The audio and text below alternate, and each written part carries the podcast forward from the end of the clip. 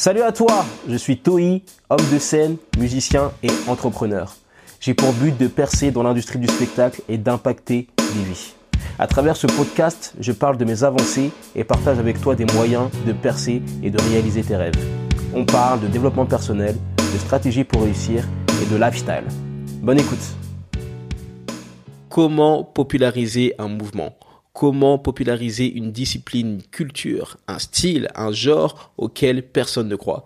C'est ce que Nutty a réussi à faire avec le reggae. Alors si tu ne connais pas Nutty, c'est simple, c'est un chanteur qui a eu énormément de succès au début des années 2000 avec son album Un signe du temps qui comprenait des titres comme Elle te rend dingue, Trop peu de temps et plein d'autres morceaux et surtout il a réussi à démocratiser la musique reggae en France grâce à différentes actions et il a commencé à faire ça dès les années 80.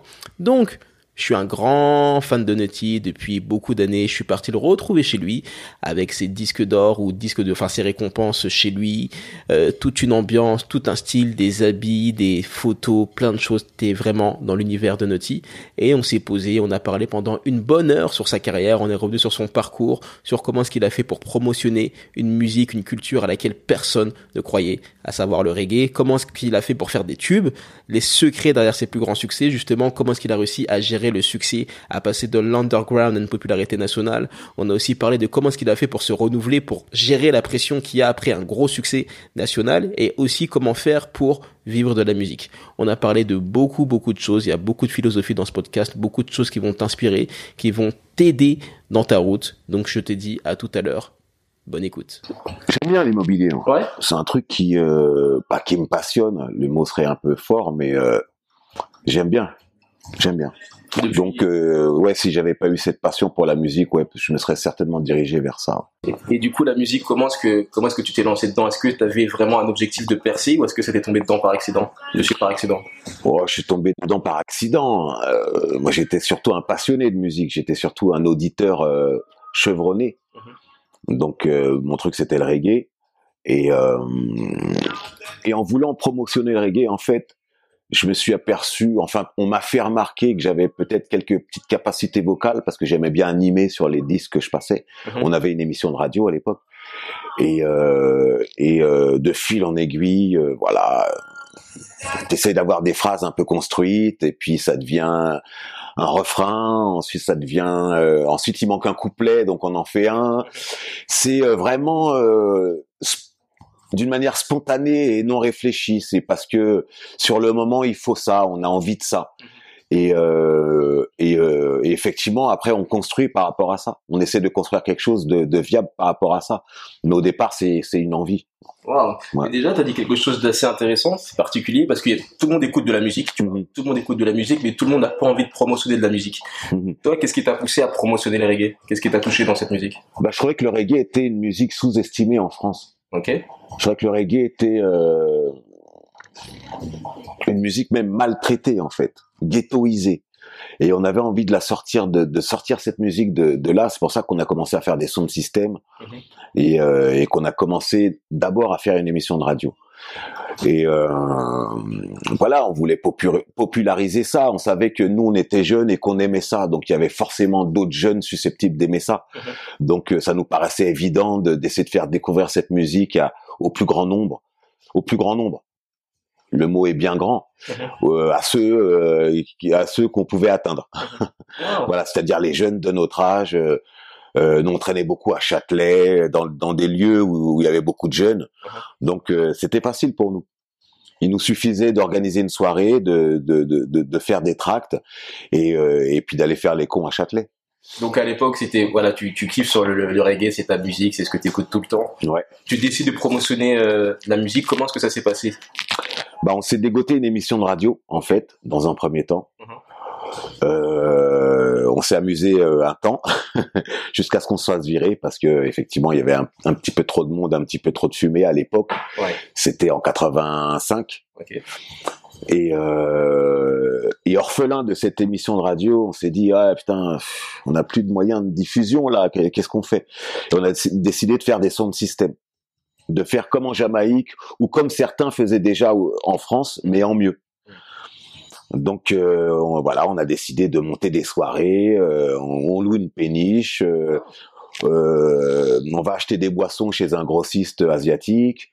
Euh, euh, on loue une sono surtout. Ouais. C'était le, c'était vraiment le, le, le- voilà le, le truc essentiel, la grosse sono et on loue pas n'importe quelle sono.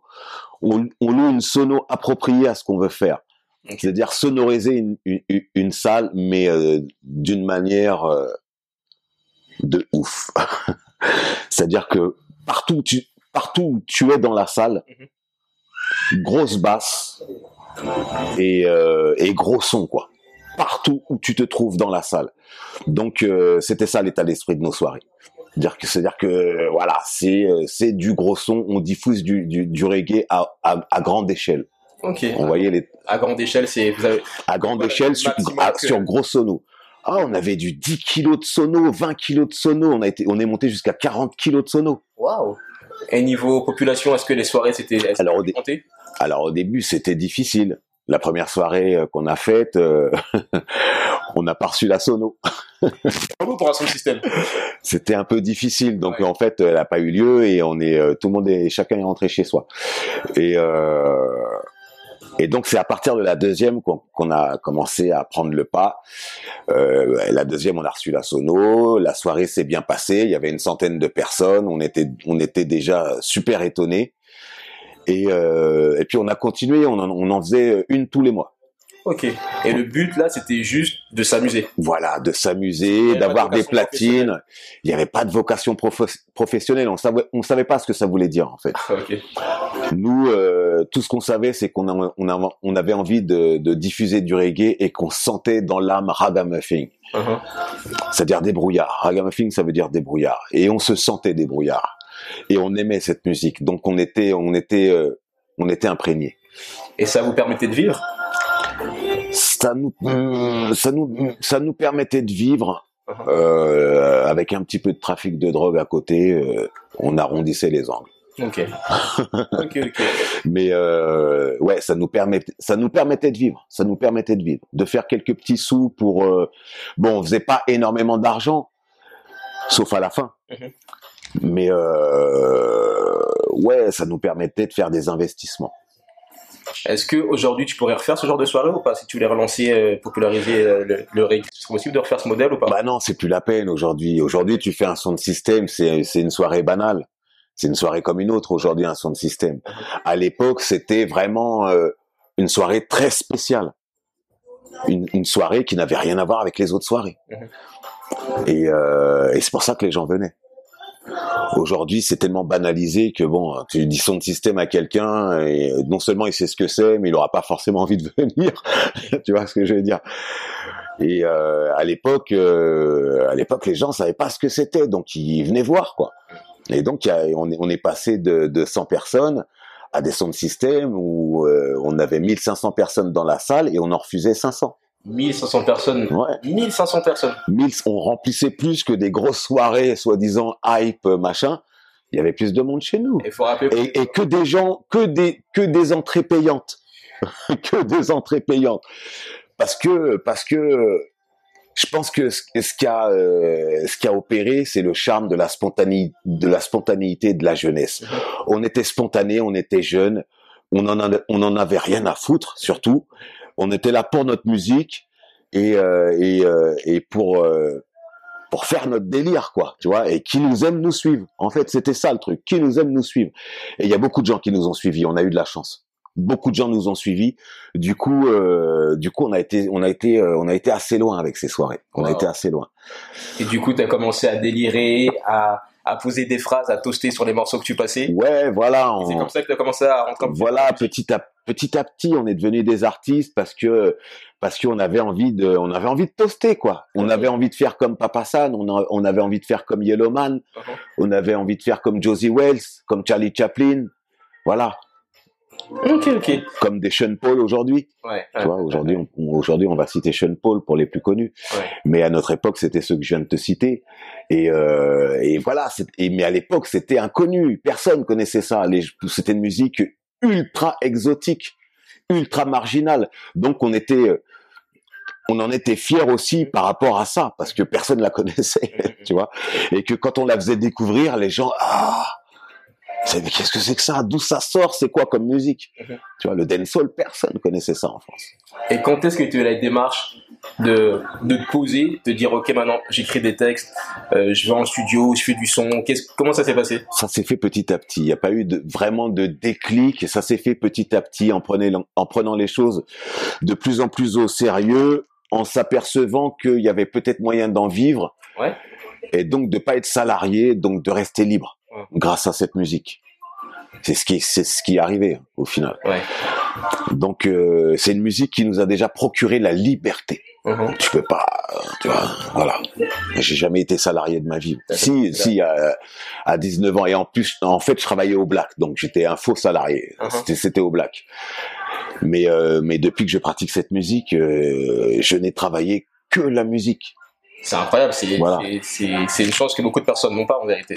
Ouais, c'est une chance que nous a apporté cette musique et parce que parce qu'on l'a prise au sérieux surtout. On l'a prise au sérieux et que petit à petit, on va pas dire qu'on est devenu professionnel, on va on va on va dire qu'on est devenu pointilleux et qu'on voulait bien faire les choses. Et ça s'appelle être professionnel en fait. Qu'est-ce, qu'est-ce que tu entends par être, euh, prendre cette musique au sérieux? Ben euh, l'aimer déjà, Ouais. l'aimer réellement Mhm. et euh, d'essayer de la faire bien, Mhm. d'essayer d'être fidèle à ce qu'elle est et euh, d'essayer de d'y apporter quelque chose qui vient de toi pour la rendre un peu parce que ton reggae doit être spécial. Ouais. Tu dois pas faire le même reggae que tout le monde. Il doit y avoir quelque chose qui vient de toi dans ta musique. Et, euh, et le reggae laisse la place à ça Waouh. tu vois? Et euh, c'est ça qui est intéressant, parce que je me suis fait ma personnalité dans le reggae, mais j'ai ma propre personnalité, elle ressemble pas à celle des autres. Mhm. Je suis pas un artiste reggae londa. Tu vois, des, des nutty, il y en a qu'un. Mhm, mhm, mhm. Mais comment t'as, parce que t'es parti quand même enregistrer ton premier album en Jamaïque, Ouais, ouais, ouais. Ça, c'est une, une autre histoire. et t'as quand même réussi à rester toi malgré tout l'environnement, bah, Ouais. la musique est née. Alors non, moi j'étais égaré en Jamaïque. hein. Moi, je suis arrivé en Comment Jamaïque. Comment est-ce que tu t'es retrouvé à faire ton premier album en Jamaïque? On est au début des années 90. Alors, on revient sur les soirées. Ouais. Les soirées marchaient tellement qu'il y avait les gens des maisons de disques qui venaient dans les soirées. Ah, ok. Donc à la fin, euh, les soirées étaient fr- fréquentées par euh, Emmanuel de Burtel, euh, Benjamin Schulvanich. Ok. Euh, voilà, ces gens-là venaient dans les sound systems à cette époque-là. Donc, euh, bah, ils ont flairé le bon filon. Hein. Ils ont flairé le bon filon. Ils ont vu comment ça marchait. Ils se sont dit, il y a quelque chose à faire. Mm. Donc, euh, moi, j'ai pas compris tout de suite. Euh, Emmanuel de Burtel est venu me voir euh, pour me solliciter euh, pour faire euh, éventuel- éventuellement une compile ou un album, je sais plus tôt. Il m'a il m'a laissé sa carte. J'en ai fait un filtre. Ah. Donc Et ça m'intéresse- m'intéressait pas vraiment en fait. Ouais. En fait, je suis revenu dans, le- dans leur giron par un autre biais. En fait, un autre gars est venu nous voir. On savait pas en fait que finalement il il travaillait pour eux en fait. Mhm. Un autre gars est venu nous voir et nous a intéressés au truc en nous proposant euh, euh, de faire euh, les choses à notre guise. Donc moi j'ai moi mon premier mon premier truc déjà c'est on fait du reggae. Si on fait du reggae, on le fait en Jamaïque quoi. Il y a Donc, pas de T'avais carte blanche. voilà. C'est toi qui as décidé d'aller en Jamaïque. En fait, j'ai dit ça, j'ai dit ça en fait pour euh, pour essayer de les dissuader au fait. J'étais pas j'étais pas sûr que ça passerait et je me suis dit voilà. Non, je me suis dit si ça passe pas, c'est que c'est que c'est pas avec eux que je dois faire le truc. Tu vois parce que moi mon premier album il, il devait être fait en Jamaïque. Pourquoi pas- parce que c'est parce que je pouvais pas faire autre chose que ce que j'écoutais à la maison. Mhm. Je pouvais pas trahir ce que j'aimais. Donc il fallait que je, je, je fasse une musique qui corresponde à ce que j'écoute à la maison et ça se faisait pas en France. Il n'y avait pas de gens assez forts à cette époque-là pour faire cette musique-là en France. Il y avait des gens qui euh, bidouillaient un peu, euh, mais c'était pas au niveau de ce que ce qui se faisait en Jamaïque et de ce que j'écoutais donc à la maison. Donc euh, je voulais faire le truc là-bas. Je croyais que ça allait les refroidir un peu. Ils m'ont dit il y a pas de problème. Chut. Je me suis retrouvé en Jamaïque à faire un, un album. J'y suis allé deux fois. La première fois, on est resté trois, un mois, Ouais. et la deuxième fois, euh, 15 jours. Donc j'ai eu le temps. euh, C'était une première fois, mais une bonne première fois. Et t'as pu vois. faire ton album comme tu voulais, on t'a pas imposé des plannings, une direction artistique. Non, de- non, j'étais, je me suis retrouvé, avec le gars là qui nous a sollicité, qui s'appelait Benny Malapa. Ouais. Je me suis retrouvé avec lui en Jamaïque à faire cet album, sans savoir réellement que c'était Virgi- Virgin qui chapeautait le tout, Mhm. parce que entre les deux, entre Benny et Virgin, il y avait encore un label qui s'appelait De Label, Ok. Qui est devenu ensuite mon label. Après, on s'est, on s'est entendu euh, pour faire un deal correct, Mhm. mais à cette époque-là, je savais pas qui c'était vraiment ces gens-là. Mhm. Moi, je connaissais que le gars qui m'avait sollicité, qui lui avait un label qui un label qui s'appelait Label Noir, qui en fait était chez De Label et De Label était chez Virgin. tu Avec vois. de... Donc en fait, en fait, et, et, euh, et moi, un an avant, j'avais eu affaire à Emmanuel de Burtel dans la soirée, qui m'avait filé sa carte, et j'en j'en avais fait un filtre avec, et qui était lui de, qui était le patron de Virgin. Tu vois. Donc en fait, je suis re- t'es retourné chez eux. voilà, je suis retourné chez eux. Et, euh, et donc, euh, donc j'ai fait ce premier album dont j'étais super fier, même s'il y avait quelques erreurs. J'en étais super fier et, euh, et- et quand je le réécoute aujourd'hui, putain, il y a des trucs qui déchirent dans cet album. Il y a des moments dans cet album extraordinaires. Et euh, d'ailleurs, je l'ai réécouté parce que des gens me l'ont dit. Fait, mais tu te rappelles pas ton premier album? Il y avait ça, c'était un truc de ouf. Je fais, ah ouais, Paris. Kingston, le premier album. Ouais, Paris Kingston, Ouais. Paris. Donc je l'ai réécouté en fait et je dis ouais non c'est vrai ils ont raison. Il y avait des trucs de ouf dans ce- il y avait quelques erreurs mais il y avait des trucs avait- de ouf quoi aussi. comme erreur? Quelle erreur tu peux faire sur, dans un album? Bon, il y avait des erreurs sur des dates. À un moment je cite une date je me trompe dessus. Euh, des peut-être des, des petites faussetés aussi à droite à gauche. Mais ça c'est des erreurs de débutants débutant que j'étais bel et bien et j'étais euh, plus qu'un débutant parce que j'avais l'habitude de chanter dans les sound systems mais je savais même pas ce que c'était une tonalité Mhm. chanter juste euh, j'avais pas cette notion Et du coup, qu'est-ce qui est... Parce que là, c'était ton... Et du coup, j'ai appris en Jamaïque, Ah, c'est ça. alors avec Steven Clevy, euh, qui, euh, qui à chaque fois que je chantais faux, faisait off, Ah, il coupe off. Non. Il appuyait sur le bouton, c'est off. Ah, ok. Donc, fallait que je trouve la bonne tonalité de la chantonnée. Et c'est comme ça que j'ai compris en, en deux, trois jours comment se placer dans un morceau, ce que c'était la tonalité. C'est eux qui m'ont montré, en Mhm. fait. Et donc, euh, donc j'ai appris vraiment le principal avec eux. Ensuite, j'ai, j'ai- en- ensuite j'ai pris quelques cours de chant pour euh, affirmer tout ça, mais je suis, j'ai, enfin, j'ai jamais été un élève assidu. Ok. Et euh, donc ouais, j'ai appris énormément là-bas. Je suis resté un mois, comme je te dis, le, le- la première fois, et 15 jours la, la deuxième. Avec euh, entre les deux, il y a eu un mois, donc c'était très rapproché les deux voyages. Mhm. Et, euh, et putain, j'ai, j'ai grave appris. J'ai même appris à m'harmoniser Ok. à faire des armos là-bas. Et je je savais même pas réellement ce que c'était. Bon je j'avais je devinais parce que j'écoutais de la musique. Je voyais que le gars il y avait une deuxième voix euh, plus haute que la première tu vois. Mais euh, faire ça bon tu vois. Et c'est c'est en fait Clivy qui m'a montré. C'est Mhm. Clivy qui m'a montré. Donc là, on parle pas de solfège, on parle pas on parle pas de so- on parle pas de solfège on parle de tiens fais ça. Direct, off, off, Voilà. ça c'est faux. Le mec il te dit ça c'est faux il dit rien d'autre hein. Bah. cherche cherche et ça c'est juste C'est mieux. c'est mieux, mais c'est pas, c'est mieux, ça veut, c'est mieux, ça veut pas dire que c'est bon, en Ah. fait.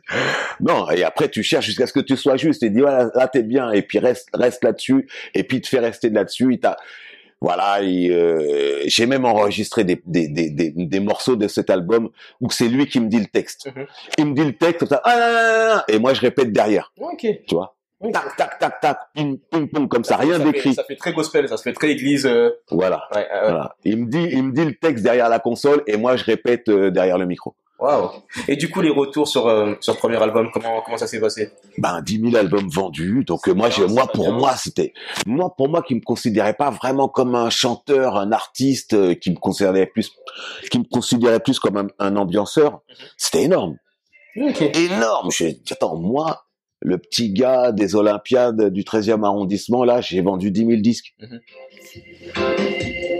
C'est une nouveauté, ça. C'est nouveau, ça, dans ma vie.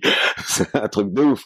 Et c'est là, effectivement, que j'ai commencé aussi à, euh, ouais, peut-être à prendre le truc encore plus au sérieux, dire qu'à à, à essayer vraiment d'écrire des textes qui puissent toucher euh, un peu tout le monde Mm. parce que euh, jusqu'à là j'écrivais des- que des trucs euh, qui, qui tournaient autour de la ganja, des sound systems, de notre vie en fait, de notre vie de l'époque. Mhm. Et notre vie de l'époque c'était la ganja et les sound systems. Hein. On va pas se voiler la face. C'était notre vie ça. Donc on parlait que de ça. Et euh, donc euh, quand tu fais des disques, euh, ouais, faut essayer de d'élargir un peu les sujets et de de- de- d'essayer de de- d'aborder des sujets qui touchent un peu tout le monde. Pas forcément tout le monde, mais euh, de, de ratisser un peu plus large. Et donc à l'époque, quand on te demandait qu'est-ce que tu fais dans la vie, qu'est-ce que tu répondais du coup? Je fais du reggae. Tu fais du reggae? Voilà, ouais. Waouh. Et pourtant, euh, parce que tu sais, les- beaucoup de gens pensent aujourd'hui qu'il faut constamment sortir de la musique. Et ton premier album, il était sorti au début des années 90, peut-être 93, un truc comme ça. Ouais, 92 ou 93, ouais. Ouais. Et après, t'as attendu jusqu'à 97, 98 pour sortir un, un autre album. Non, non, non, non. J'ai sorti un truc en 80. J'ai sorti un truc qui s'appelait Volume 1 où il y avait la compétition, euh, Train to Zion, euh, c'en est trop. Ouais. Ça, c'est sorti en 95. Ok. Ok, ok. 95. Retour aux sources, qui est l'album, je crois que dont, Ouais. auquel tu fais référence, est sorti en 96. Ok. Donc ouais, ça faisait tous les deux, trois ans. Quoi. Et du coup, qu'est-ce que tu faisais pendant, pendant ces années? Est-ce que tu arrivais justement à tenir, à toujours faire de la musique, à faire des soirées? Ouais, ouais, ouais, on faisait toujours des soirées. On a des fait, j'ai, fait, on a, on a fait des soirées jusqu'à, euh, jusque, jusqu'à retour aux sources. Retour aux sources, on faisait encore des soirées. Pourquoi est-ce que On faisait encore les des sound systems.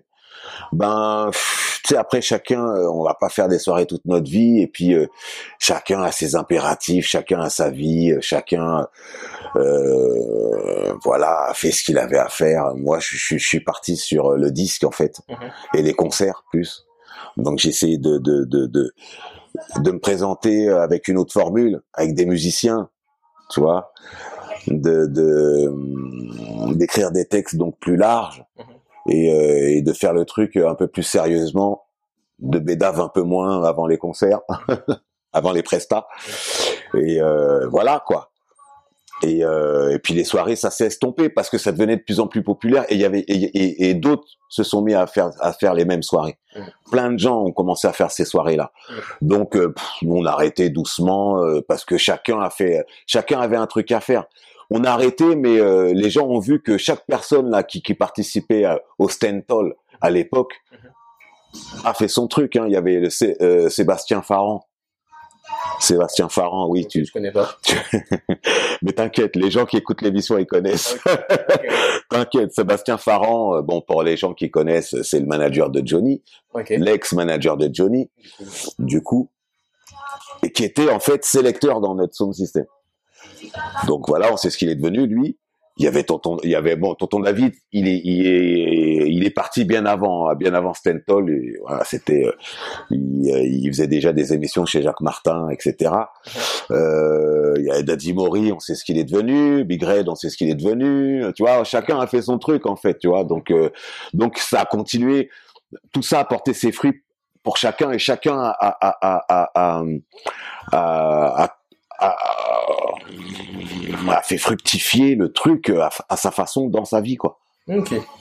Et toi, du coup, parce que tonton David, du coup, lui, il a été popularisé, entre guillemets. Ouais, bah, c'était même l'un des premiers. Ouais. Toi, quand est-ce que tu considères que tu as été euh, vraiment exposé sur la scène publique? Moi, ça a été, ça a été crescendo en fait. Ça a pris une dizaine d'années. Dizaine d'années? Ouais, ça a pris une dizaine d'années. Il y en a qui ont, qui ont marché bien avant moi. Les Ragasonic, ils ont commencé à marcher avant moi. Ouais. Mais moi, j'étais là, j'étais l'artiste underground que tout le monde kiffe, Mhm. mais ça marchera jamais parce que c'est trop underground. Voilà, c'était ce qu'on disait C'était ce qu'on disait de moi. Voilà. 32. Mais mais mais euh, mes branchouilles, hein, c'est-à-dire que tous les branchouilles ils me connaissaient. hein. J'étais hyper connu à Paris, j'étais ultra connu. Et Mais euh, d'être underground. Ça bah euh, c'était c'était bah, euh, ouais c'était ce que je revendiquais à la base. Donc euh, ça me dérangeait pas plus que ça. Juste que juste ouais ça vendra jamais tu vois. Ça vendra jamais ça m'a mis un, un ça, ça, ça- ça- ouais ça, ça a éveillé en moi mon esprit de compétiteur. Tu vois ouais de challenger. Donc euh, ça vendra jamais ça vendra jamais. C'est toi qui le dis. Ouais. tu vois moi je sais qu'il y a moyen de vendre Et comment est-ce que tu fais pour garder la même dalle, la même patience pendant 10 ans? 10 ans, c'est beaucoup. Hein. Bah, l'amour de la musique. J'ai, aujourd'hui, c'est encore pareil. Hein. Donc tu faisais du son continuellement, t'enchaînais les tracks. Ouais, ouais, j'ai toujours fait, j'ai toujours fait des sons, j'ai toujours. Euh, si c'est pas de faire des sons, c'est juste une répète avec des potes. Déjà, t'es, toi, t'es, dans ton élément, t'es dans ton truc. C'est, euh, c'est la, la, la, vie d'un artiste, quoi. Mhm. Et euh, sais, nous à l'époque, on était ragamuffin, c'est-à-dire vraiment, euh, on, on, faisait des affaires, on faisait de la musique. voilà. On, on était débrouillards. Ok. Et du coup, parce que tu m'as parlé de formule, tu m'as dit que tu as changé ta formule, que tu as commencé à mettre des icônes. Ça... Ouais, voilà, on a commencé à, à, à bah, on, est, on, a commencé à être sollicité par des festivals, des, euh, des, euh, des trucs un peu euh, où faut se présenter quand même. Et, euh, et ouais, donc ça, ça m'a forcé à faire un effort là-dessus et, euh, et c'était très bien parce que c'est un truc travailler avec des musiciens, c'est c'est mortel. Pourquoi? C'est terrible. Ben il y a un échange direct mhm. et les mecs jouent ta musique en live. Et tu peux intervenir euh, sur chaque truc. Euh, euh, si c'est des super bons musiciens, tu n'auras même pas à intervenir parce que tu vas être toi-même euh, tu vas kiffer. Mhm. Donc c'est un échange mortel. Une répète avec des musiciens, c'est c'est un moment de plaisir. Mhm. Franchement, c'est pas une galère quoi. C'est pas aller répéter tout seul avec un mec au platine, tu vois. Mhm, même si c'est ton pote et qu'on s'entend bien, bon c'est un délire, tu vois. Mais répéter avec des musiciens, c'est quand même autre chose c'est quand même autre chose avec un batteur, un bassiste, un guitariste. Euh, ouais, il y a, y, a, y a une osmose qui se fait. On fait un truc, c'est un collectif. Mhm. Quand t'es avec des musiciens, t'as l'impression de faire partie d'un groupe. Mhm. Moi, c'est ça qui m'intéresse. Mhm. Quand je joue avec des musiciens, c'est de faire partie d'un groupe. Parce que je suis un solitaire à la base. Donc c'est une expérience euh, exotique pour moi, faire partie d'un groupe. Mais en, en, parlant de groupe, là, je vois juste ici un, un vinyle d'Ayam. Ouais, T'as beaucoup travaillé, euh, ouais. travaillé avec eux. Est-ce que ça ouais, un peu la, la sensation de faire partie d'un groupe? Tu étais beaucoup avec la scène marseillaise à l'époque Ouais, enfin, euh, faire partie du groupe peut-être pas, mais euh, mais mais euh, de faire partie des éléments qu'ils aiment bien Ok. dans la musique déjà c'était flatteur et euh, moi ça m'allait très bien. Euh, ils me sollicitaient pour des refrains plusieurs fois, donc ça veut dire qu'ils aiment bien, tu vois. Donc c'est flatteur et puis on s'est bien entendu. Depuis c'est des potes, maintenant c'est des potes de longue date, hein. Et euh, voilà quoi. Ok ok. Et du coup après as, en 2000 tu as eu le succès avec l'album un, un, plus gros succès du coup très mainstream et voilà avec un signe du temps. Mm-hmm. Comment est-ce que tu as conçu cet album? Comment est-ce que est-ce que tu avais une démarche? Ok, par exemple, je sais que Michael Jackson, lui, pour Thriller, il s'est dit Ok, moi, je veux tel nombre d'exemplaires vendus, je veux faire ça, je veux devenir la plus grande star du monde. Est-ce que tu avais un état d'esprit, euh, je dirais pas similaire, mais un peu euh, comparable, ou comment est-ce que tu t'es mis dans bah, Moi, je me suis dit pareil. Je me suis dit, je vais, je vais, je vais devenir la plus grande star du monde, mais ça a foiré. Je suis devenu une star en France seulement. Bon. Tu t'es dit ça? Ah, mais ça a foiré du coup. Non, je rigole. tu rigoles. Parce que underground, hey, je vais devenir la plus grande star du monde. Non, non, non. Le défi, c'était de, de, de, de, de faire des tubes. Ok. De faire des tubes. moi, euh, les tubes, pour moi, faire un tube, c'est pas du tout péjoratif. Hein. J'en écoute toute la journée des tubes. Hein. Il y a des morceaux que que je vénère qui sont des tubes. Hein. Donc euh, faire un tube, euh, voilà. Et donc c'est ce qui me manquait un peu dans mes répertoires, soi-disant des tubes. Ok, c'est ce qu'on me disait. C'est qu'on me disait. Et donc mon défi c'était ça. Ben voilà, je me suis dit qu'est-ce que c'est un tube? C'est c'est un morceau qui va toucher les gens, certains au plus profond, mais surtout un grand nombre. Tu vois. Mhm. Et euh, alors il y a plusieurs façons de faire un tube. Il y a des formules, machin, mais ça, ça se voit, c'est grillé, tu les trucs euh, racoleurs. Tu les toi-même, tu les vois arriver à 40 km. Et sinon, il y a la sincérité aussi. Mhm.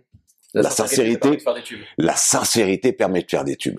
Parce que plus t'es sincère, plus tu te rapproches des gens. Parce que tu es un être humain et ce que tu as vécu, d'autres l'ont vécu aussi. Mhm. Et si tu le racontes d'une manière sincère, ça va les toucher.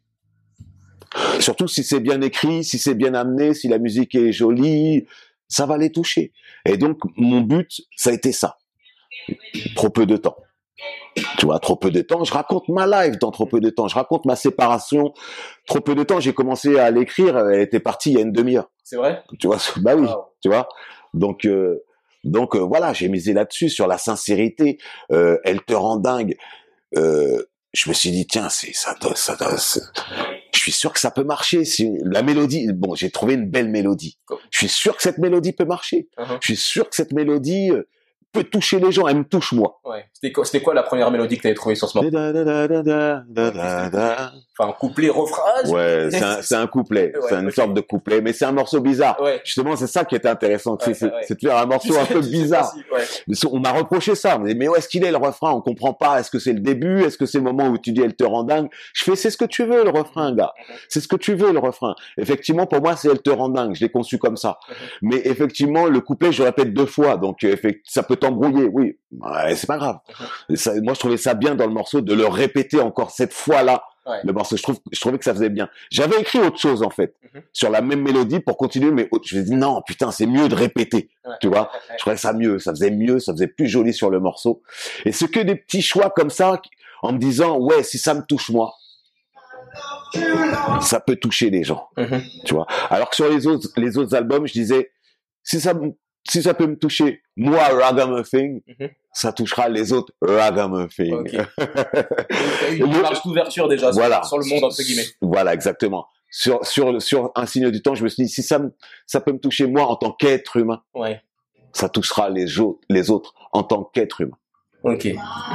Et du coup, comment est-ce que tu as fait pour promouvoir un, un, un album avec autant de morceaux où on ne sait pas où est le couplet, où est le refrain? Enfin, là, je parle de. Oh non, moi, il n'y a pas eu, il y a pas eu de stratégie vraiment. hein. Le morceau, il a, le morceau, Même pour qu'il soit diffusé. son défaut a fait, son défaut a fait le carnage qu'il a fait. En fait. Ah ouais? Pourquoi? Bah, parce que c'est un, au, au final, ce que, ce que, ce que les gens reprochaient à ce morceau-là, c'est son originalité. Et qu'est-ce qui a fait que le morceau a marché? Mhm. Son originalité. Ouais. Tu vois? Donc, euh, et te rend dingue, il y a un espèce de couplet chanté avec un refrain toasté. Normalement, c'est l'inverse. Mhm. Dans la plupart des morceaux, c'est l'inverse. Ensuite, tu as un couplet euh, toasté, il y a, il y a avec un espèce de pont Mhm. chanté, Mhm. et ça revient toasté en créole. Ah, t'as mis du. T'as fait... Tu vois Moi, je me rappelle, j'écoutais les sons, il y avait du créole, je comprenais absolument pas ce qui était. Voilà. J'entendais ça à la radio, je voyais ça à la télé. Tu vois et, et- T'as fait fort. alors le créole, le créole, les gens m'ont dit mais laisse tomber, pourquoi tu mets du créole? Ça, Là, là, t'es en train de te tirer une balle dans le pied. Je fais mais non, écoute la musicalité du truc, tu verras que les gens, ont- il y a des, il y a des tubes, il y a, il y a, il y Zouk Machine, ça marchait ici. Mhm. Donc, bah, ouais, ils comprenaient rien les gens. Bah, regarde même Kassab, là, qui a Voilà. l'Arena, là, la semaine dernière. Voilà la musicalité du truc. Ouais. Et euh, effectivement, il y a, y a, y a, y a, y a une radio ou deux qui m'ont dit d'enlever le morceau, le, le, le couplet en créole. Je leur ai dit, bah c'est pas grave, ne passez pas le morceau. Ouais. Mais j'enlève pas le, le couplet en créole, sinon le morceau il est bancal. Mhm. Je vais pas le, le rendre bancal pour pour pour votre plaisir, Mhm. alors qu'il y en a plein d'autres à qui ça plaît. Donc voilà, Mhm. Et j'ai pas touché au morceau et ils l'ont ils l'ont passé quand même au final. Parce que le morceau faisait un carnage. Ça a commencé comme ça. Ad- Ado, ils l'ont passé. Skyrock, on voulait pas. hein. Mhm. Ado, ils l'ont passé. Le premier jour, le standard, il a explosé. C'est vrai? Le premier jour, le premier, dès le premier passage, Et le, morceau, il est passé une fois sur Ado. Ouais. Les gens, ils ont appelé, ils font, c'est quoi? Qu'est-ce qui s'est passé sur notre radio, là? Il y a cinq minutes, il y a un morceau qui, qu'est-ce qui s'est passé, tu vois? Ah ouais, ça vous plaît, boum, boum. Ils ils le passaient 12 fois jour. 12 fois jour, les gens, ils ont, ils, ils m'ont dit, le standard, il a explosé. Les gens, ils demandaient que ce morceau, ils appelaient, Ah, il est où le morceau? tu vois ce que je veux dire? Que- Skyrock, ils l'ont rentré direct. Tellement le carnage était fort chez, chez Ado, Skyrock, ils l'ont rentré direct. Alors qu'ils en voulaient pas au début. Et quand il est rentré sur, sur, euh, sur Skyrock, pareil, leur standard, il a explosé. Bam, bam, bam, bam, bam, bam. Alors, le morceau, soi-disant, un peu trop original, bizarre, avec un couplet en créole bizarre. Bon, ben voilà. Donc, du coup, là, t'es plus un artiste underground. Enfin, si. Du coup, euh, du coup, je suis un artiste underground qui est propulsé ouais. sur, euh, dans un monde qu'il ne connaît pas. Comment en est-ce que t'as, comment est-ce que t'as vécu ça de passer par exemple, là, je sais pas, tu, tu sortais peut-être, je suppose qu'on, qu'on venait de... Des fois bien, des fois, des fois bien, des fois mal. Pourquoi bien, pourquoi mal? Bien, euh, parce que c'est flatteur. Ouais. on va pas se voiler la face, que les gens te reconnaissent, reconnaissent ton travail, te complimentent sur ton travail, c'est flatteur. Maintenant, euh, il y, a, il y a aussi beaucoup de cons. Quand t'es connu, t'es connu des gens euh, qu'on n'a rien à foutre, t'es connu aussi des gens qui t'aiment, et t'es connu aussi des gens qui t'aiment pas, tu Ouais, vois. clairement. Donc, euh, donc ça faut gérer aussi. Mhm. t'es aussi, t'es, aussi, euh, t'es aussi sujet à jalousie. Ça, c'est le truc classique, tu vois. Et, euh, et tout ça, faut gérer. Et puis surtout, t'es projeté dans un monde qui n'est pas le tien. Non seulement tu le vois, Mhm. tu peux pas le nier que c'est pas ton monde, que t'es, t'es, euh, tu, Quand tu vas tu ne aux pa- soirées, on- aux événements, ça. Ouais, sur les plateaux télé, radio, tu vois, quand tu te retrouves chez S- Stéphane Bern, même s'il est, euh, il est sympa, c'est pas ton monde. Et tu t'en aperçois vite. Mhm. Quand tu te retrouves chez Ardisson, c'est pas ton monde. Quand tu te retrouves chez euh, Nikos Aliagas, tu vois que tu es sur une autre planète. Ouais. On n'est plus dans les sons de système, tu vois, avec avec les gens qui kiffent ta musique. Là, t'es dans un, une sur une autre planète que tu ne connaissais pas vraiment, parce que moi, je baignais dans mon univers avant, tu vois. Et euh, ouais, ah, donc il y a des il y a des bons et mauvais côtés. Il y a des bons et mauvais côtés parce qu'il y a des gens. Ce qui, les bons côtés, c'est des gens qui découvrent ta musique et qui l'aiment. Et euh, et, euh, et les mauvais côtés, c'est des gens qui comprennent rien. Est-ce qu'il y a des gens dans le ragamuffin qui t'ont reproché, par exemple? Bien sûr. T'es un vendu parce que. Mais bien sûr, mais bien sûr, Ouais. bien sûr, le truc classique, bien sûr.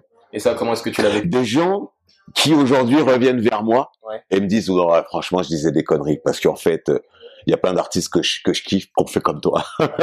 tu vois ce que je veux dire? En fait, tu as eu un parcours normal quoi de de- de- d'artiste qui a à un moment un, un succès. C'est tout quoi, tu vois? Et euh, bah tu sais la jalousie en France, c'est un truc qui est la jalousie, c'est très français. Hein. Ah ouais C'est un truc qui est super français. Hein, où dans les pays anglo-saxons, les gens ne réagissent pas comme ça. hein. Ils te félicitent quand tu as du succès. Surtout les gens de ton milieu, les gens de, les gens comme toi, c'est eux qui te félicitent le pro- les premiers. En France, c'est les premiers à te dénigrer parce qu'ils ont l'impression d'une trahison. Parce que tu ne diffuses plus ta musique que dans leur giron. Tu vois?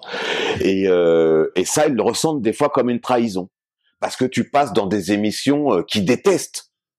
Moi, je me suis retrouvé dans, des émissions que je regarde pas, Mhm. que je regarde jamais, tu vois ce que je veux dire?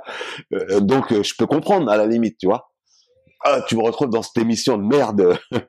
Mais moi, je, vais, je suis dans une maison de disques et j'ai un album à vendre. Mhm. Donc, euh, je fais mon travail, tu vois ce que je. C'est Et tout. là, du coup, il y a plus la question de prendre les choses au sérieux ou pas. Là, c'était vraiment aussi ton travail. Eh oui, là tu fais là tu fais ton taf, t'as un album à défendre, tu le défends et puis c'est tout. Il y a des émissions à faire, tu les fais. Tu vas pas commencer à faire la chochotte. Ah, moi je fais pas telle émission. euh. Oh, tu tu. Quand t'es en maison de disque, t'es en maison de disque. hein. Quand t'es en indé, t'es en indé. Hein. Quand t'es en indé, tu fais ce que tu veux. Tu veux pas faire telle émission, tu la fais pas. Tu veux pas faire. Allez là, t'y vas pas.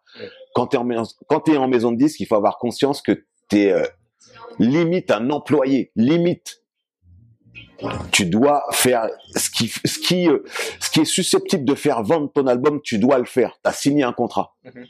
Mis Alors, tests. Alors c'est pas, alors toi les artistes underground de, de Def Jam, ça me fait bien rigoler. T'es underground, mais en même temps t'es chez, chez De- Def Jam qui, euh, qui est la plus grosse maison de disques et qui est affiliée en plus, c'est un- dans, ils sont dans le giron d'Universal, qui sont les plus gros vendus du monde. Et toi, t'es underground là-dedans, arrête tes conneries. Sors de là-dedans et mets-toi en indé, là tu seras underground. D'ailleurs, là, parce que là, cet album, il a, il a, il a cartonné. Est-ce que pour faire l'album d'après, t'as eu une sorte de pression ou est-ce que Ah oui, bah oui. comment est-ce que t'as vécu? Qu'en plus, il y a eu quand même une certaine période. Il y a peut-être, il y a eu quatre ans entre, entre Ouais, entre les deux, ouais. Ouais. Donc euh, j'ai fait beaucoup de concerts. Ouais. J'ai découvert l'Afrique à ce moment-là. Et euh, j'ai découvert la, j'ai découvert la Polynésie à ce moment-là, la Nouvelle-Calédonie, l'île Maurice, euh, euh, le Canada, euh, voilà. Et donc l'album suivant, Urban Voodoo, il s'est fait avec beaucoup de pression, pression que j'ai essayé d'évacuer et, en faisant ce que j'avais envie de faire, en, ne m'occupant pas de ce qu'il fallait faire pour que ça continue à marcher. Mhm. Tu vois, c'est comme ça que j'ai euh, évacué la pression. Donc euh, je me suis dit on va continuer à faire du reggae, on va continuer à faire ce qu'on aime comme on le fait d'habitude. Voilà, c'est comme ça que j'ai abordé cet, album. Et, euh, et c'est ce que j'ai fait. Alors effectivement, il a beaucoup moins marché que le précédent, mais bon, euh, tu sais, pour rester, quand tu fais un album qui marche, pour rester au top, il faudrait que tu fasses encore la même chose, Ah, ok. tu vois. Ouais. Et euh, moi, j'ai du mal à me répéter. La deuxième fois, je bégaye et ça sonne faux. Mhm. Donc, je le fais pas. Mhm. J'essaie de faire autre chose. tu vois. Donc c'est vrai que c'est un album qui était Urban Vaudou est un album assez différent de d'un signe du temps. Mhm. Mais c'est voulu, je voulais pas me répéter, je voulais pas euh, euh, voilà, alors peut-être que j'ai déçu certains qui s'attendaient à, un, rend dingue numéro 2, euh, trop peu de temps numéro 2. Euh, non. Toi, t'es resté intègre à ta... Ouais, j'ai essayé d'avancer artistiquement, en fait. J'ai essayé d'avancer artistiquement et pas commercialement. Uh-huh. Tu vois, ça a peut-être, ça peut-être été une erreur de ma part.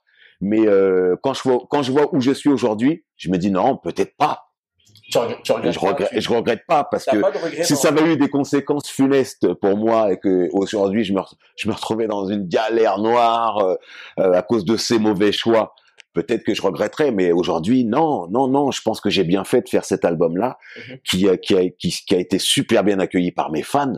Et mes fans, j'appelle ceux qui me suivent depuis le début. Tu vois, pas ceux qui m'ont découvert avec euh, avec un signe du temps ou ceux qui m'ont découvert avec un signe du temps mais qui sont qui sont intéressés à ce que j'avais fait avant tu vois et qui du coup connaissent tout le parcours tu vois euh, voilà ces gens-là, leur album, cet album leur a plu. Les gens qui, comme les gens qui s'attendaient à Elle te rend dingue numéro 2, euh, euh, euh, trop peu de temps numéro 2, eux, sûrement ont été déçus. Tu vois. Et euh, après, c'est, est-ce que c'est après que tu as décidé de partir en indépendant après cet album?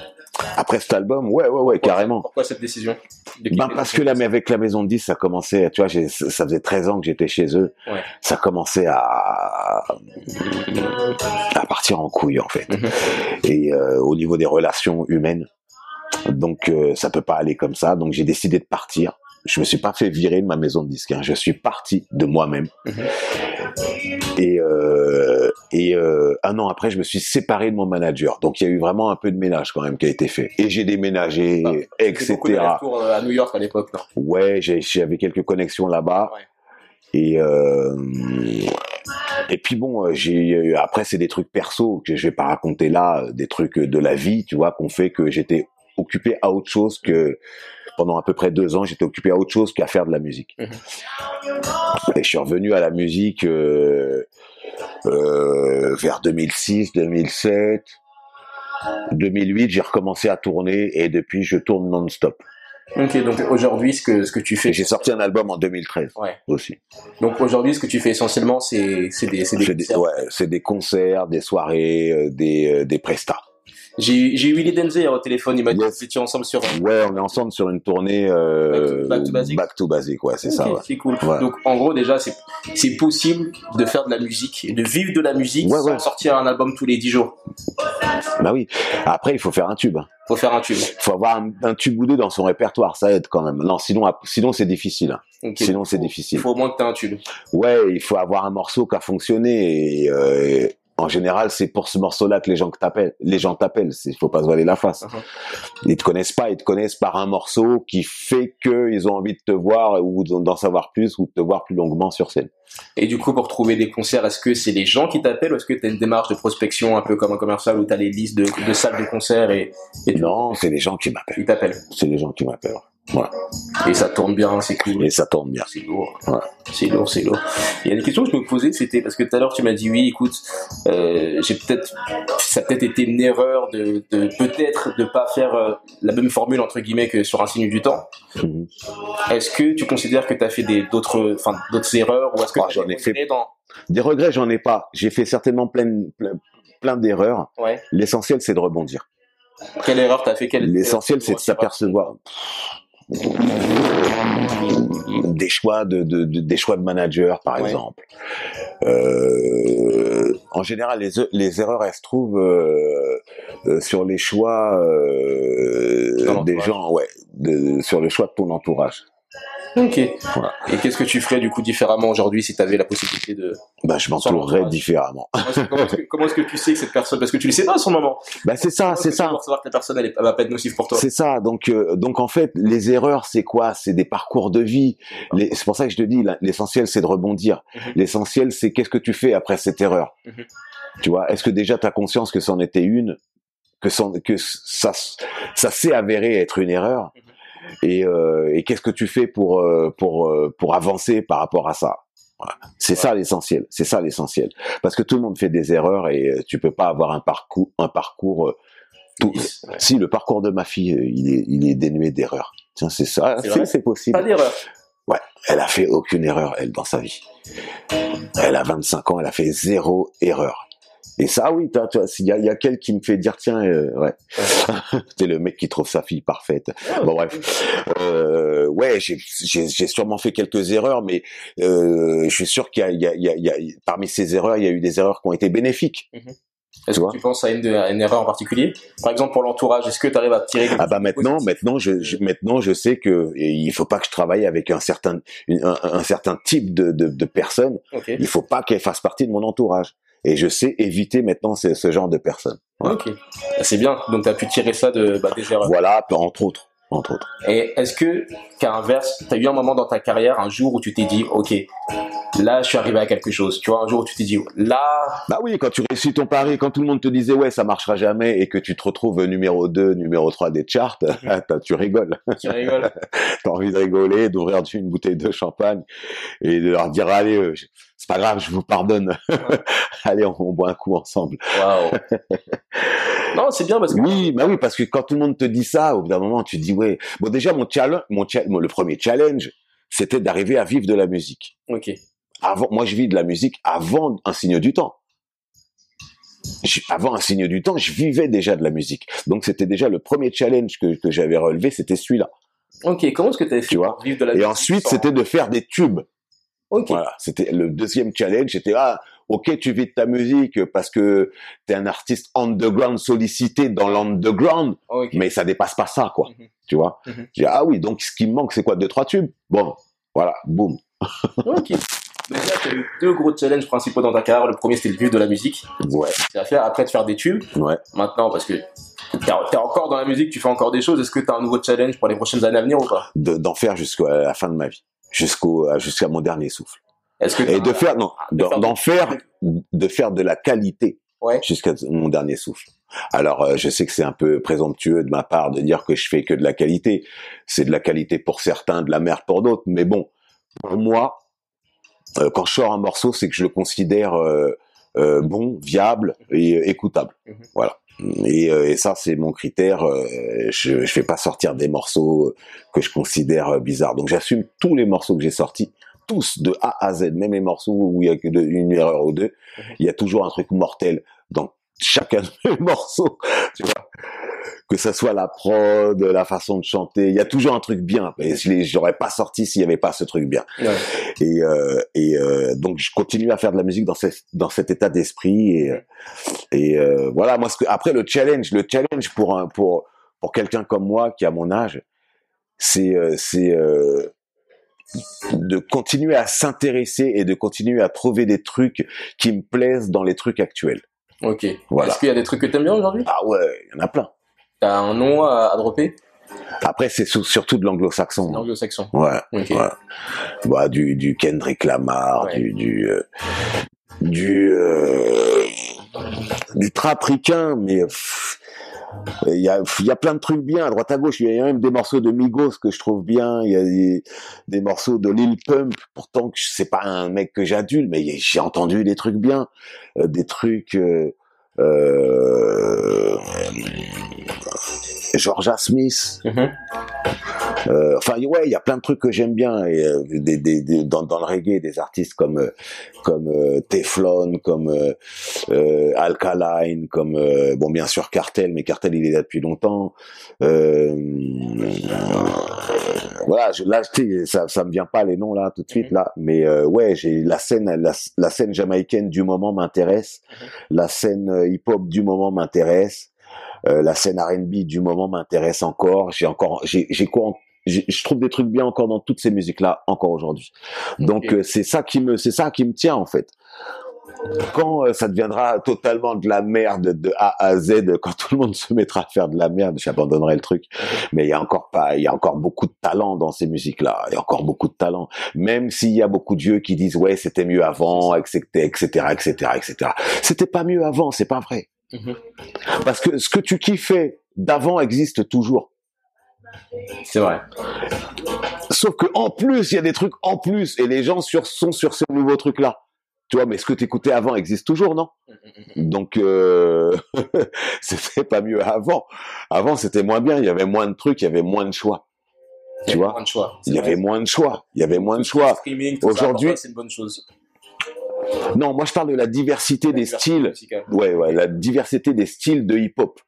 Tu vois, il y en a de plus en plus. Chacun a son style. De maintenant, chaque artiste a son style de hip-hop. Tu vois ce que je veux dire? Avant, il y avait des tendances. Il y avait le, le, le, truc natif tang, il y avait le côté hardcore, il y avait le côté, enfin, tu vois, c'était des styles bien. Maintenant, chaque artiste a son style. Tu vois ce que je veux dire? Donc, euh, donc c'est super intéressant. Il y a, euh, il y a même, il y a même, j'ai même vu aux États-Unis du hip-hop raciste, du hip-hop euh, blanc raciste, eh ben, des blancs racistes qui font du rap. Alors, c'est le côté dark du truc, tu vois, mais ça va jusqu'à là. C'est devenu un mode, c'est c'est plus une musique, c'est un mode d'expression. C'est comme parler ou écrire ou, écrire. C'est fou. Hein. Rapper, parler ou écrire. Uh-huh. Tu vois, on en est là aujourd'hui. Donc euh, tu vois donc il y a du choix il y a du choix il y a c'est un univers hyper large aujourd'hui avant avant dans les années 90 tu, tu pouvais dire j'aime pas le rap uh-huh. Tu pouvais dire j'aime pas le rap. Aujourd'hui, tu dis j'aime pas le rap. Gars, t'es présomptueux. Mhm. T'es présomptueux parce que je suis sûr que je te trouve des trucs que tu aimes. Même si tu viens du rock, même si tu viens de n'importe quel style, je, vais te trouver des trucs que tu vas kiffer dans le rap. Mhm. Tellement il y a de tendances et tellement il y a de trucs différents. Tu veux des mecs qui rappent sur du hardcore, ah, métal vénère? Il y en a. Il y en a. Mhm. Tu vois ce que je veux dire? Donc euh, les gens qui les gens qui écoutent ça, ils écoutent un mec qui rappe. Ouais. Donc ils aiment le rap. Clairement. Tu vois? Donc euh, ça c'est ça, ça c'est super intéressant. Mhm. Et les mecs et on va pas se voiler la face. Alors il y a deux trucs. Les mecs, je trouve que les mecs sont plus techniques aujourd'hui mhm. qu'avant. Ils sont plus techniques aujourd'hui. Ils ont et certains ont des flots beaucoup plus compliqués que les flots qu'il y avait dans les, années, dans les années 90, mais vocalement, ils sont plus faibles que dans les années 90. Uh-huh. Dans les années 90, les mecs avaient des voix. Ils arrivaient sur scène, boum. Aujourd'hui, les mecs ont des petites voix quand même. Alors les, les, les, les flows sont compliqués et tout, hein, mais ils ont des petits, des petits filets de voix. Des fois, les mecs, ils ont des grosses voix sur le disque, tu les entends sur scène. Ouais. t'as envie de gonnerie, quoi. tu vois ce que je veux dire vrai que un artiste de, voilà, t'as envie, t'as envie de rigoler quand tu les entends sur scène. À mon époque, euh, non, fallait être là sur scène. Si t'es pas là sur scène, euh, c'est, ça va être dur. Aujourd'hui, t'as plus besoin d'être là sur scène. T'es là derrière ton ordi, derrière un mic, ça suffit. Ouais. Tu vois. Après, c'est pour ça qu'après, certains artistes, c'est dur sur scène. Ils ont du mal, ça rame, ils s'aperçoivent que ah, la scène, c'est encore autre chose que derrière que les répètes ou, ou être derrière son ordi, tu vois. Bah pour eux, c'est un risque de monter sur scène même. Eh oui. Derrière, quand t'es stoppé. Ouais, parce qu'il fallait, ouais, ouais. ouais. Tiens, d'ailleurs, en parlant de risque, toi, est-ce que c'est quoi le plus gros risque que tu as pris dans ta carrière? Est-ce que tu... Ah, de faire du reggae. faire du reggae? De choisir cette musique-là qui était. Musique? Ouais, bah, de faire du reggae. Ouais parce que c'est à l'époque où on a commencé à faire cette musique-là, mais personne misait sur cette musique, personne misait là-dessus. Et euh, oui, peut-être de quitter mon label aussi, ouais, ça a été un risque, ça a été un risque clairement. Tu pourrais finir un label aujourd'hui ou pas? Ah, Ça dépend du contrat, ça dépend de ce qu'on propose, ça dépend. Moi, je suis quelqu'un d'ouvert. Hein. Je suis quelqu'un d'ouvert, donc ça dépend de, de, des termes, de ce qu'on me propose et de, de, l'ambiance générale du truc. Tu vois, si c'est dans un bon état d'esprit, allons-y. Tout à l'heure, tu me parlais de, de tes soirées, qu'il fallait trouver la bonne sono, qu'il fallait mettre le, les sous pour trouver la bonne sono. Mm. C'était un investissement du coup. C'était quoi ton dans ta carrière, si on va revoir un peu dans tout ce que tu as fait pour l'instant jusqu'à aujourd'hui, ou même dans le futur, quel est ton plus gros investissement? Le truc où tu t'es dit ah ouais là c'est chaud, je risque des je risque des choses, mais je peux aussi gagner beaucoup. Est-ce que ça veut dire aussi choisir le... Tu veux dire la somme ou euh, le, le, en termes dans quoi? En termes d'énergie, en termes de temps, en termes d'argent, en termes de. Moi, quand je fais quelque chose, je, je le fais à fond. De toute façon, que ça soit le sport, je peux, je peux me faire gerber. Mm-hmm. Le sport, je peux aller jusqu'à gerber, ça me dérange pas. Et donc la musique, c'est dans le même état d'esprit. je peux en faire jusqu'à gerber aussi. Bon, j'ai rarement gerbé en faisant de la musique, mais euh, ouais, quand je le fais à fond, donc euh, euh, euh, s'il faut mettre de l'argent, je le mets, quoi. Tu vois, peu importe, ah, peu importe la somme, dans mes moyens, tu vois. Je peux faire aussi des sacrifices, tu vois, pour la musique. Ouais. Donc euh, non, pour la musique ou pour l'amour aussi. Donc euh, non, moi j'y vais à fond en général quand je m'en- je- quand je m'engage dans un truc. C'est pour ça que je m'engage pas beaucoup. ok, tu t'engages. C'est pour ça que je m'engage pas beaucoup parce que parce que je le fais à fond et que je sais que ça va prendre mon mon temps.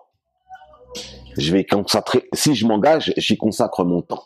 Donc, Et- et chaque- dans. Un truc dans lequel je suis engagé, j'y pense à chaque fois que je me lève le matin. Tu vois? Waouh. Donc euh, ah, je m'engage pas dans tout et n'importe quoi parce que c'est fatigant. C'est quoi la première chose à laquelle tu penses en ce moment, le matin, quand tu te réveilles? Euh, faire de la bonne musique. Franchement, faire de la bonne musique. Là, je pense qu'à ma gueule, à mon, à- je prêche pour ma chapelle, mais ouais, c'est le premier truc. euh, Ouais, tiens, telle idée, est-ce qu'elle est bonne? Est-ce que telle idée est viable? L'idée que j'ai eue hier, euh, ben, euh, dès que je me réveille le matin, c'est elle que je pense. La passion. Ouais. La passion. Waouh. En tout cas, on arrive aux questions de la fin? Yes. Déjà, j'aurais voulu savoir, parce que le podcast s'appelle La Percée, Mhm. est-ce que c'était pour toi la définition de percée? Percer, euh, percer. euh, pour accrocher un tableau, percer un mur pour accrocher un tableau. Merci, c'était un plaisir. C'est ça pour moi. hein. Sinon, euh, euh, réussir sa vie, c'est réu- c'est réussir ses rêves. Uh-huh. C'est d'accomplir ses rêves. Alors, il y en a qui rêvent que d'argent. Bon, si c'est ça leur rêve. Non, euh, moi, mon rêve, c'est mon rêve, c'est d'être en phase avec moi-même. Tu sais, on rêve d'être heureux. Alors, il y en a, il y en a qui pensent que c'est l'argent qui rend heureux. Et quand ils sont riches, ils s'aperçoivent que ah, ils sont toujours aussi malheureux. Donc, en fait, euh, ça, c'est basé. L'argent, euh, la relation entre le bonheur et l'argent, pour moi, donc mon rêve, moi, c'est d'être heureux. Donc ça passe par plusieurs trucs, s'accomplir, euh, être bien dans son corps, être bien dans sa tête, euh, etc. C'est ça l'essentiel. C'est ça l'essentiel. Donc s'il y a un but hein, à atteindre, c'est celui-là, quoi. Est-ce que tu penses qu'il y a quelqu'un qui est vraiment l'incarnation de, cette définition, de ce but, dans ton entourage ou que tu connais, tu connais pas Voilà, comme ça, euh, euh, à chaud là, euh, ça me vient pas tout de suite, mais il y en a sûrement. On a sûrement. Il y en a sûrement. ouais. Wow. Ok, ok. Donc là, tu m'as dit une de tes vérités. Pour, pour toi, une des, des vérités, ce qui est important pour toi de réaliser ses rêves, c'est tout simplement d'être aligné avec soi-même et en gros d'être bien dans. Être bien dans ses baskets parce que et puis il faut savoir ce qui va te rendre bien dans tes baskets. C'est Ouais. ça le truc. C'est c'est compliqué. C'est compliqué. C'est pas aussi simple que ça. Uh-huh. et il y en a la simplicité c'est de penser que l'argent va te rendre heureux parce que tu vas pouvoir t'acheter tout ce que tu veux. Mhm. voilà. Ça c'est le truc de base euh, quand t'as 5 ans en fait. Mhm. Euh, le, le truc c'est de pas le garder toute sa vie ce, ce- cette espèce de rêve euh, euh, tronqué biaisé euh, qui est un faux rêve en fait. Tu vois? Qui est le rêve que t'as imposé la société en fait. C'est le rêve que t'as imposé la société. La société dit il faut être riche pour être heureux. Et toi tu dis euh, ouais, bon bon bon bah j'ai essayé d'être riche. Et, ah bah merde ça a pas marché, je suis pas heureux. Ah si je- j'essaie de l'être parce que alors le, le pire c'est que tu t'essayes de faire genre je suis heureux parce que t'es dans ta Lamborghini et si tu tires une tronche les gens vont pas comprendre. tu vois ce que je veux dire?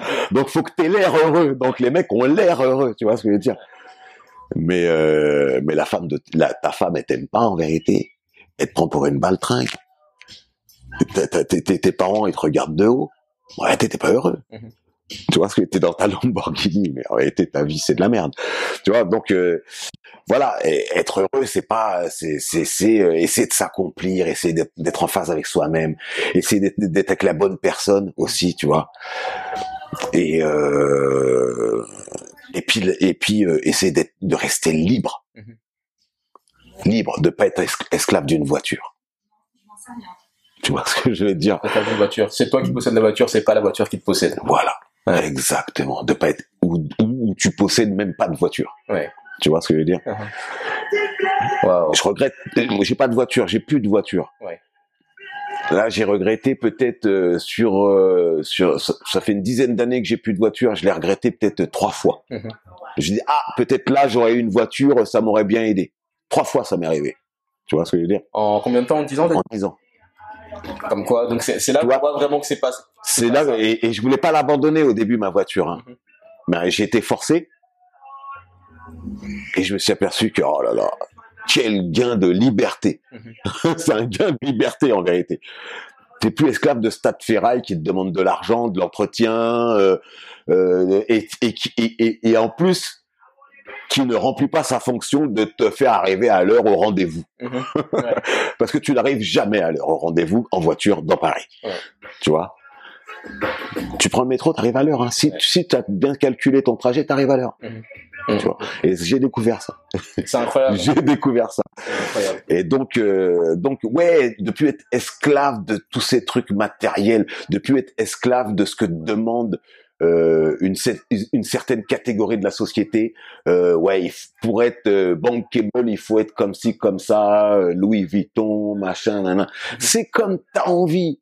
Et, et, et, et, et si tu veux être bankable, sois toi-même et invente ton propre truc. Même si tu portes ces marques-là, machin, moi ça me dérange pas en vrai. Mais fais tes, fais ton truc. Tu vois ce que je veux dire? Fais ton truc. Ne suis pas, euh, ne sois pas un esclave de la société, de tout ce qu'elle te demande. Tu vois? Clairement. Moi, écoute, j'ai j'ai pratiquement jamais été, été, sal- été salarié. J'ai eu très peu de voitures. Mhm. Je me considère comme un homme au moins à 85% libre. Mhm. Et j'ai très peu été voté aussi. Qu'est-ce que qu'est-ce qu'il faudrait en plus pour que avoir les 15% pour que tu te considères à 100% libre? Que les autres soient libres aussi. Waouh, c'est fort. C'est vrai que c'est un peu chiant d'être le seul à être Ouais, libre. bah oui. Enfin, d'avoir peu de personnes libres autour de toi. Que les autres soient libres aussi. Ouais, ouais, en tout cas, c'est vraiment pour ça que, que je voudrais te féliciter, c'est pour ta liberté, la liberté d'avoir choisi de faire ton truc, déjà, Ouais. tu vois, malgré euh, tous les oiseaux de mauvais augure, tout ce qu'on disait, les gens qui disaient d'être resté fidèle à, à ce que tu... à ce que Je fais la musique que j'aime. Ouais. Je, je dis ce que j'ai envie de dire. euh, Je me lève à l'heure que je veux. Euh, je fais ce que je veux. La liberté. La liberté, ça, Mais ça n'a pas été facile. Et euh, il a fallu se battre. il a fallu se battre. Et c'est comme ça, hein, tu vois, si c'était facile, tout le monde le, le ferait. C'est vraiment ça qui est, ouais, te- tes qualités de, de challenger, en fait. Tu vois, Ouais. Tu sais, il y a des gens, on leur dit juste, ouais, mais ma maman m'avait dit que j'étais gros ou petit ou je sais pas quoi, du coup, je suis resté comme ça toute ma.